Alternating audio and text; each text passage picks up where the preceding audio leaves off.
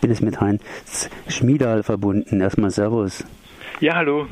Es geht um Atommeiler in Frankreich, ein bisschen ausgedehnt auch auf Belgien.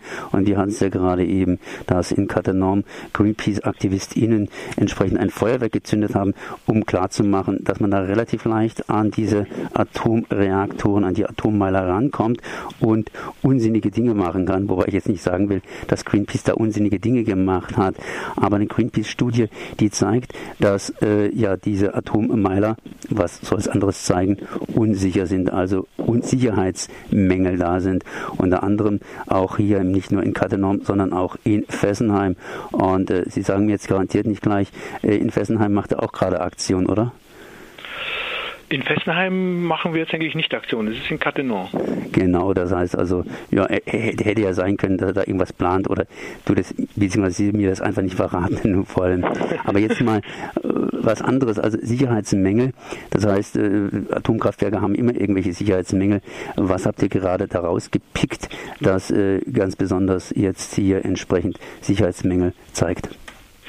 Äh, ja, Greenpeace hat eben sieben verschiedene Experten äh, aus äh, Deutschland und Frankreich, USA, Großbritannien eine Studie erstellen lassen, die eigentlich aufzeigt, eine besondere Schwachstelle, die bisher eigentlich äh, sehr wenig beachtet worden ist. Und zwar geht es darum, dass in den Abklinkbecken, dort wo die abgebrannten Brennelemente dann einfach über Jahre lagern und gekühlt werden müssen, dort ist die höchste Radioaktivität des gesamten Kraftwerkes. Mehrere äh, sozusagen Mengen eines Reaktors. Im Reaktor selber ist sozusagen äh, geringere äh, Tonnagen von hochradioaktivem äh, Brennstoff.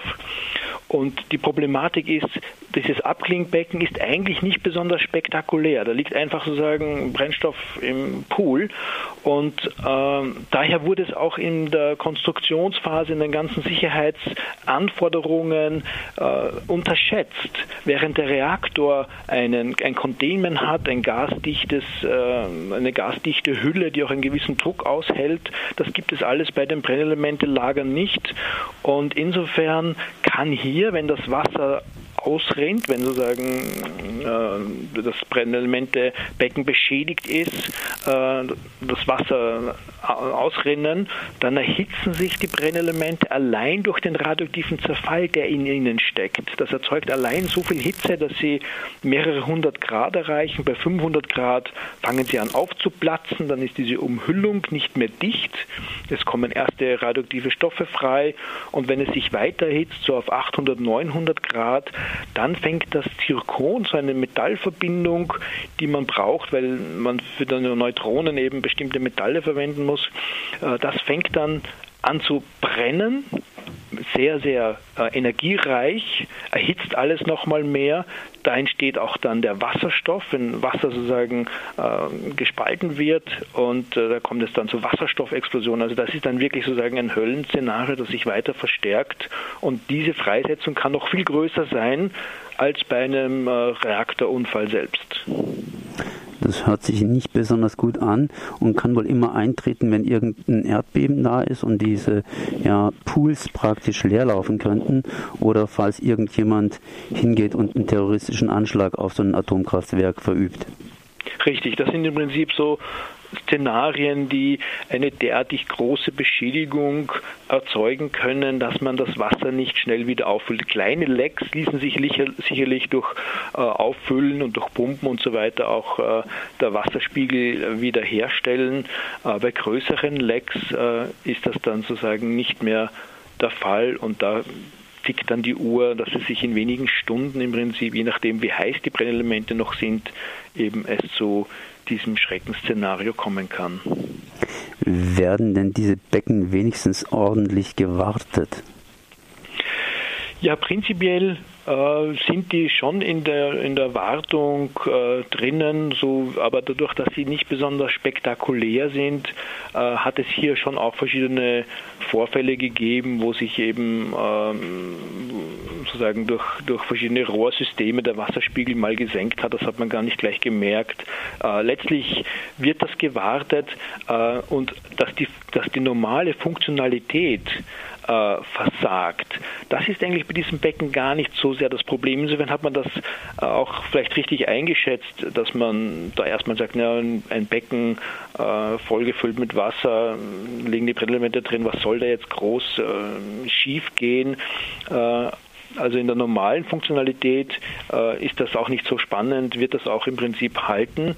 Aber eben, wenn man bewusst sozusagen äh, diese Gebäude, diese Integrität des äh, Beckens äh, zerstört, das ist sozusagen eben nicht besonders geschützt, es sind nicht besonders dicke äh, Wände und äh, eben auch durch Erdbeben sind sicherlich auch Szenarien vorstellbar, wo hier Risse entstehen und das Wasser so stark ausrinnt, dass es nicht leicht äh, nachzufüllen geht. Frankreich und Belgien, das sind natürlich unsere Nachbarn. Auf der anderen Seite kann ich mir gut vorstellen, dass Frankreich und Belgien nur ein Beispiel darstellen. Gibt es da Länder, die besser schützen? Ja, im Prinzip ist, äh, sind die meisten Reaktoren in, in Deutschland so, dass die Brennelemente-Lagerbecken auch im Containment sind, in den Druckwasserreaktoren. Äh, alte Reaktoren wurden auch äh, stillgelegt in Deutschland. Also Deutschland hat ja sicherlich äh, viel mehr unternommen. Äh, von den stillgelegten Reaktoren sind vielfach die, diese Abklinkbecken jetzt schon auch äh, kernbrennstofffrei und äh, das ist sicherlich ein viel besserer Zustand als jetzt in Frankreich. Die Problematik ist auch, dass Frankreich ja nicht wirklich einen Atomausstieg anstrebt. Das heißt, äh, es wird zwar eine Reduzierung von der Abhängigkeit des, von Atomstrom angestrebt. Man sieht, wie problematisch diese Abhängigkeit ist, aber man strebt jetzt, sage ich mal, 50 Prozent Atomstromanteil an von derzeit 75, äh, also man will das reduzieren. Aber das wird auch heißen, wenn man nicht wirklich in Richtung Atomausstieg will, dass viele der alten Reaktoren weiter noch verlängert werden, dass man in zehn Jahren darüber sprechen wird, vor allem wie viele Reaktoren werden verlängert, obwohl die sozusagen ganz schlechtes Design haben. Und hier ist es eben wichtig, auf diese grundsätzlichen Gefahrenquellen hinzuweisen, dass man solche problematischen Reaktoren dann nicht noch über viele Jahrzehnte äh, im Nachbarland in Betrieb hat. Sie haben schon hingewiesen, Frankreich will im Grunde genommen nicht so einen richtigen Ausstieg. Das heißt, das gibt es auch andere Mentalitäten oder andere ja, Szenarien. Äh, an wen richten Sie diese, ja, diese Information, diese Studie und wie wurde bisher darauf reagiert? Also die Studie richtet sich vorwiegend an die Aufsichtsbehörden und auch Politiker in äh, Frankreich. Es ist so, 2014 hat es schon Drohnenflüge gegeben über AKWs in äh, Frankreich und man hat bis heute nicht wirklich festgestellt, wer dahinter steckt. Mit viel Aufwand wurde sozusagen versucht, die äh, sozusagen zu stellen und, und herauszufinden, was das ist. Und bei der Betrachtung dieser Gefahr von außen wurde schon erstmal klar, dass eigentlich diese Abklinkbecken eine besondere Gefährdung sind und relativ äh, leicht sich im Prinzip äh, sich äh, hier sozusagen außer Funktion gesetzt werden können mit schlimmen Folgen. Und äh, 2014 hat es da schon Gespräche gegeben mit den Aufsichtsbehörden, da ist bisher eigentlich nichts passiert. Insofern ist es auch so, dass wir nochmal nachlegen müssen. Äh, die Problematik in Frankreich ist auch so, dass die Atomaufsicht ein bisschen gespalten ist. Es gibt einerseits die Atomaufsicht für die Sicherheit im Sinn von Safety, also die Funktionalität des Atomkraftwerkes überprüfen, sind die Materialermüdungen und, und Dimensionierungen und Funktionalitäten und dergleichen. Und dann gibt es sozusagen getrennt davon die äh, Betrachtung von Security, also Einwirkungen von außen, äh, Anschläge, äh, Sabotage. Und das sind andere Behörden, zum Teil Beamte, die eigentlich wenig Nuklearverständnis haben. Insofern gibt es hier eine Lücke. Das ist auch in Deutschland nicht so. In Deutschland macht die Atomaufsicht tatsächlich die gesamte Betrachtung.